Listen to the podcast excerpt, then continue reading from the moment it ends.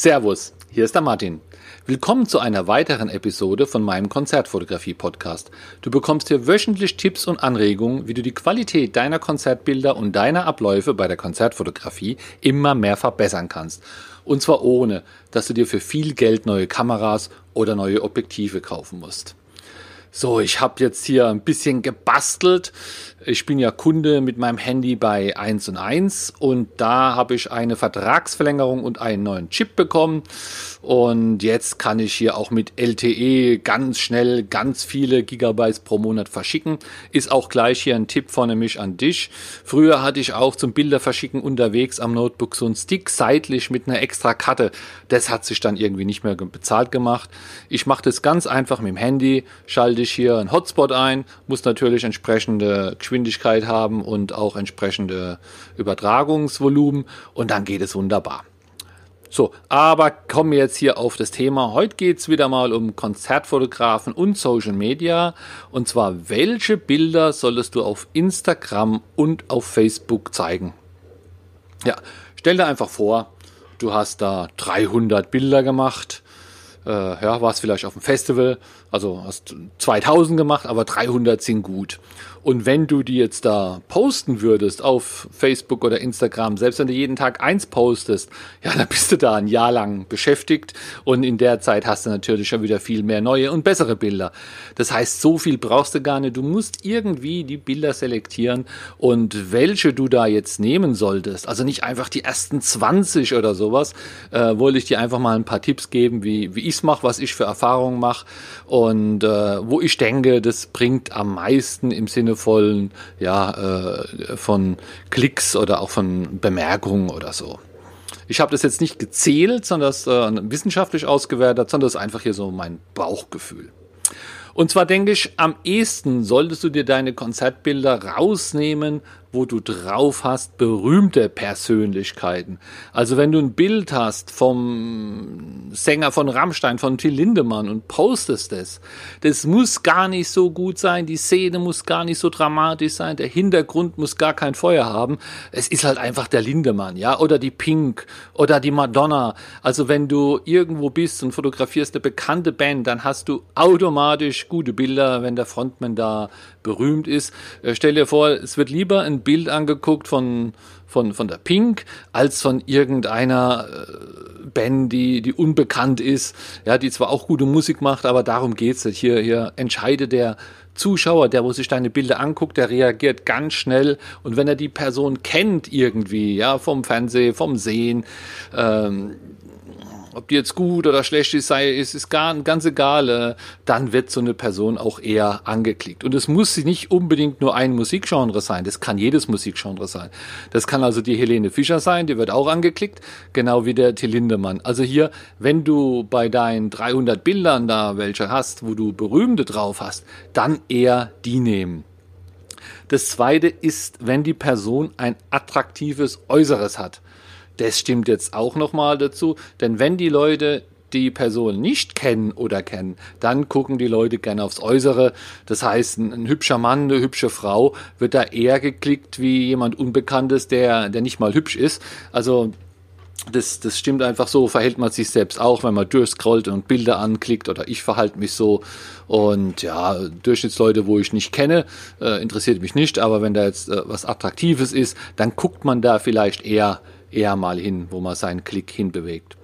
Das dritte ist ein außergewöhnliches Äußeres. Ja, was meine ich damit? Ja, auch die Unbekannten werden geklickt, wenn sie denn ein ungewöhnlicheres Äußeres haben. Ja, zum Beispiel geschminkt sind.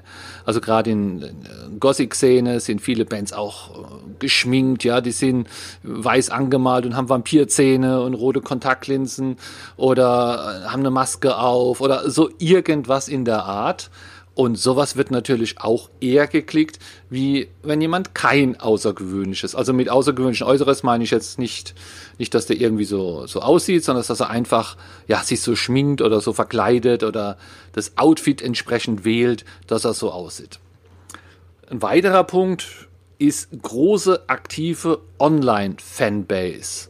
Also es gibt Bands, die sind auch ja, gar nicht mal so arg bekannt, aber die haben eine sehr, sehr, sehr aktive Online-Fanbase. Wenn man dann guckt, wenn man den Bandname eingibt auf Facebook, dann findet man da auf einmal äh, die Bandfans aus Brasilien, die Bandfans aus Deutschland, Frankreich. Also da gibt's Bands, die haben wirklich überall ihre Fangruppen, obwohl die jetzt gar nicht mal so groß und so bekannt sind. Äh, da gibt's größere Bands, die haben halt einfach weniger. Es gibt ja auch Bands, die sind noch groß geworden mit Schallplatten, die haben auch heute noch vielleicht ein älteres Publikum. Die sind auch online nicht so aktiv. Das heißt, es kann ja schon eine weltbekannte Band sein, äh, aber wenn die kaum online ist, die Fans, dann wirst du da auch keine Klicks oder sowas bekommen.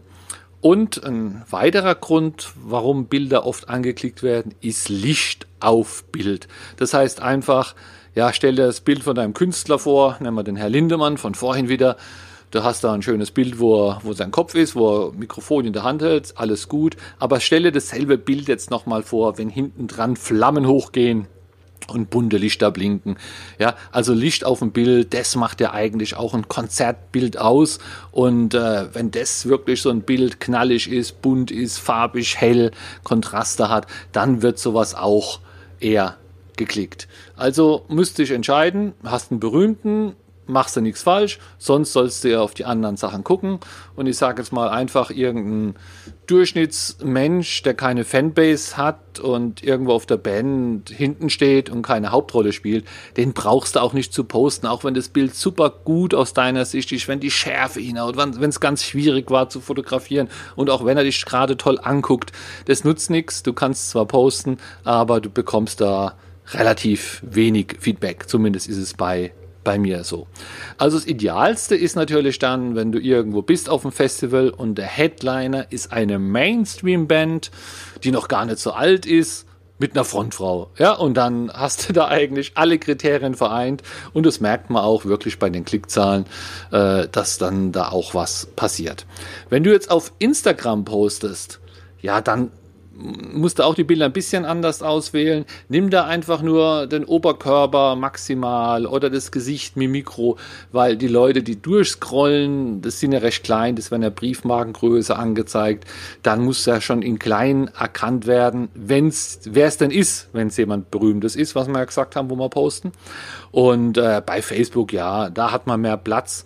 Da das da kannst du auch mal eine totale machen. Da ist nicht ganz so dramatisch, aber bei Instagram würde ich da relativ eng gehen mit dem Schnitt. Und dann kannst du auch ruhig pro Künstler oder pro Band auch mehrere Bilder posten. Also nicht so, dass wenn du jetzt da auf dem Festival 20 Bands fotografiert hast, dass du nur 20 Bilder postest von jeder Band das Beste. Da würde ich lieber nach den obrigen Kriterien gehen und würde von manchen Bands gar nichts posten, von den Bekannten dann eher mehr. Und das kannst du auch durcheinander machen, ja, also hier nicht äh, drei hintereinander von der Band und, und dann drei hintereinander von der Band, sondern ich mix die eigentlich viel lieber, einfach aus Gründen, damit das Publikum relativ schnell auf mich stößt, wenn es eine bestimmte Band sucht. Und ganz wichtig, da hatten wir auch schon eine extra Podcast-Episode, ist jetzt hier nochmal ein kleiner Bonustipp. Vergesse nicht dein CTA, so heißt glaube ich auch die Episode. Wenn ihr nicht weißt, was das ist, dann hör einfach nochmal rein. Und zwar kann das bei sowas jetzt hier sein, dass du schreibst, äh, hier ist schon mal ein Bild vom Rammstein, Till Lindemann und abonniere diesen Kanal, weil demnächst kommen noch weitere von diesem Künstler, von dieser Band oder von diesem Festival und so kriegst du auch irgendwie vielleicht deinen Betrachter dazu zu machen, was du willst, nämlich dich zu abonnieren, was dir langfristig natürlich mehr Views und Klicks, Klicks bringt. So, und dann mal viel Spaß und poste auch, nicht nur hören. Lieber hier jetzt auch hingehen und äh, Bilder aussuchen und posten, wie, wie weiter Podcasts hören. Bis nächsten Samstag. Ciao, ciao. Ich hoffe, diese und die letzten Folgen haben dir gefallen, dass du da irgendwas gelernt hast oder zumindest Anregungen oder Ideen bekommen hast. Damit das nicht alles hier immer so theoretisch ist im Podcast, gebe ich auch 2020 wieder meinen Konzertfotografie-Workshop. Du findest alle Infos dazu auf www.konzertfotografieworkshop.de und dort wird fotografiert auf dem Festival, jede Menge Bands, unterschiedliche Lichtsituationen.